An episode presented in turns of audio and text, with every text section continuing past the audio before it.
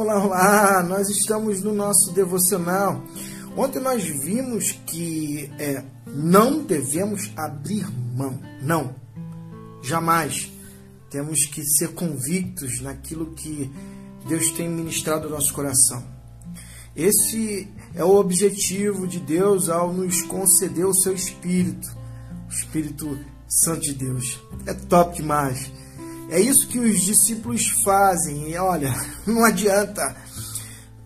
É melhor obedecer a Deus do que aos homens.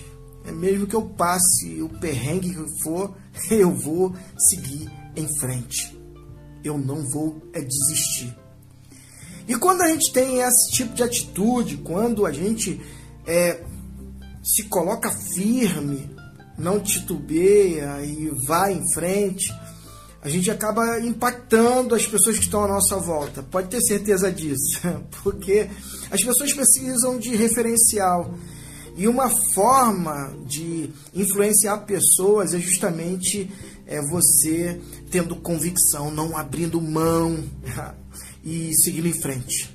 Isso é top demais. Quantas pessoas que têm agido dessa maneira que tem sido até seguida, porque é, tem continuidade, elas sabem onde elas querem chegar e elas acabam ensinando. Isso é top demais.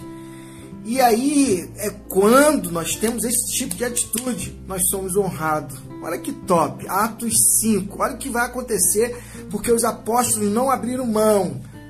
Mas um dos membros do concílio interferiu. Olha que interessante. Depois deles é, questionarem depois deles quererem eh, de alguma forma aplicar a punição, alguém no meio deles é impactado e acaba intercedendo. É Deus faz assim, Deus honra. Deus nos faz ficar bem na fita. É top demais quando nós temos a convicção dentro de nós. Não abra mão disso. Mas um, um dos membros do concílio interferiu um fariseu chamado Gamaliel, mestre da lei de Deus e honrado por todos. Ele ordenou que os homens se retirassem da sala por um momento e fez este pronunciamento. Olha o pronunciamento de Gamaliel. Caros israelitas, cuidado com o que pretendem fazer a esses homens. Não faz muito tempo Teudas fez é, grande estardalhaço alegando ser alguém e conseguiu 400 seguidores. Ele foi morto. Seus seguidores foram dispersos e nada aconteceu. Pouco tempo depois, na época de censo, do censo, é Judas, o Galileu, apareceu e arrebanhou é, alguns homens, juntou alguns homens com ele. Ele também fracassou e seus seguidores se dispersaram por toda a parte.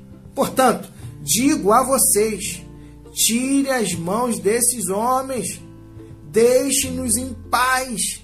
Se o projeto deles é algo meramente humano, irá fracassar. Que visão!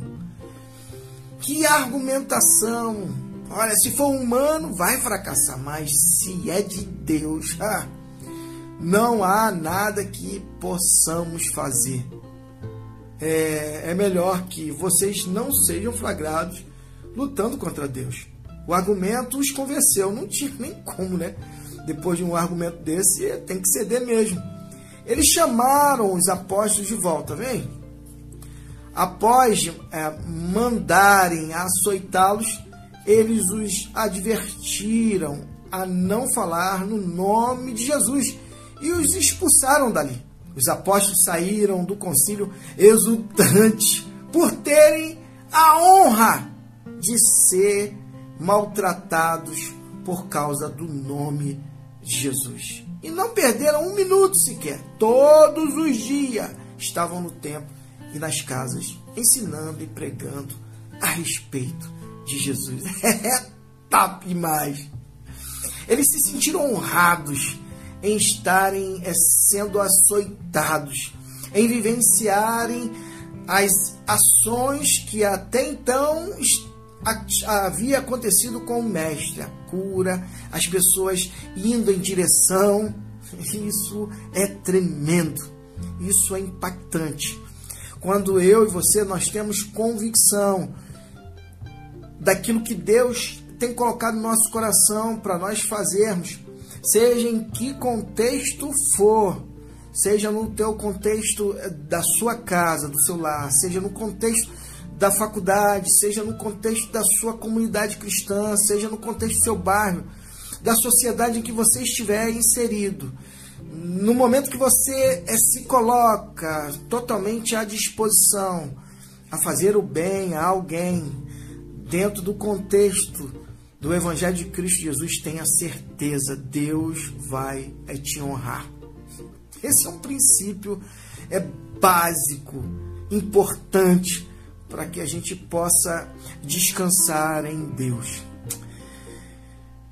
A honra, ela virá.